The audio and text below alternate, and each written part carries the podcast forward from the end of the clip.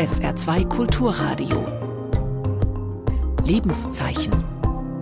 Heute von Tim Jochen Kahlen, Evangelische Kirche. Ein Rollenspiel im Religionsunterricht.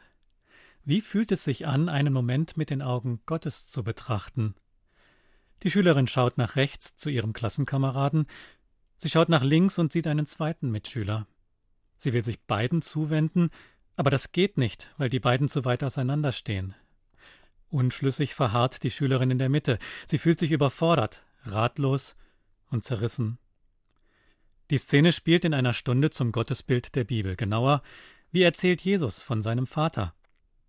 Keine einfache Aufgabe für Jugendliche, die sich erst einmal darauf einlassen müssen, dass es überhaupt einen Gott geben könnte. Und dann auch noch anhand von 2000 Jahre alten Geschichten, zum Beispiel am Gleichnis vom verlorenen Sohn. Jesus erzählt von einem Vater, dessen jüngerer Sohn sein Erbe durchgebracht hat und nun nach Jahren verarmt und gedemütigt heimkehrt, in der Hoffnung, der Vater werde ihm irgendeinen Hilfsarbeiterjob anbieten. Doch als der Vater den Sohn erblickt, rennt er ihm entgegen. Trotz allem schließt er ihn in seine Arme, küsst ihn. Dann lässt er ihm neue Kleider bringen und das gemästete Kalb schlachten für eine große Wiedersehensfeier. Der Vater hat aber noch einen zweiten Sohn, der alle Jahre stets treu im elterlichen Betrieb gedient hat. Der muss nun mit ansehen, wie sein Vater dem nichtsnutzigen Heimkehrer einen großen Bahnhof bereitet.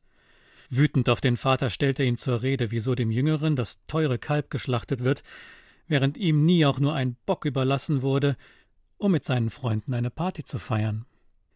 Eigentlich ist die alte Geschichte ein Herzstück der Bibel, aber den meisten Jugendlichen heute unbekannt. Nicht schlimm. Das Gleichnis bleibt ihnen zwar erst einmal seltsam fremd, aber das ändert sich schnell, als sie selbst in eine der drei Rollen schlüpfen jüngerer Sohn, älterer Sohn und Vater. Die Aufgabe ist einfach. Stellt euch den Moment vor, als der Vater zwischen beiden Söhnen vermitteln muss. Stellt diesen Augenblick als eingefrorene Theaterszene dar, als Standbild. Ihr braucht keine Bewegung und auch keine Worte, nur eure eigenen Blicke und Gesten. Die zwei Schüler in den Rollen der Söhne finden ihre Haltung schnell. Der Jüngere kniet sich nieder, der Ältere hebt den Arm. Aber welche Haltung passt zum Vater? Die Schülerin in der Vaterrolle schaut den jüngeren Sohn an und weist dabei zwangsläufig dem Älteren die kalte Schulter zu. Aber umgekehrt wäre es genauso. Sie kann nicht beiden Söhnen gleichgerecht werden, und das zerreißt sie schier. Der Klasse ist längst klar geworden, es geht hier um Gottes Gerechtigkeit. Im Vater beschreibt Jesus eigentlich Gott, der sich Menschen, die ihn wiederentdecken, gleichermaßen zuwendet wie Menschen, die ihr ganzes Leben an ihn glauben. Nur, anders als die überforderte Schülerin, schafft es Gott, beiden gerecht zu werden. Ihm gelingt der Spagat zwischen barmherzig sein und gerecht bleiben. Mein Sohn, sagt der Vater zum Älteren, du bist alle Zeit bei mir, und was mir gehört, das ist auch dein. Aber dieser dein Bruder war tot und ist wieder lebendig geworden, er war verloren und ist wiedergefunden. Sei fröhlich mit uns. Mit diesen Worten im Ohr gelingt der Schülerin plötzlich eine Geste. Sie nimmt ihre beiden Mitschüler und führt sie so eng zusammen, dass sie nun beide zugleich anschauen kann. Da ist sie, die Lösung für den uralten Menschheitskonflikt.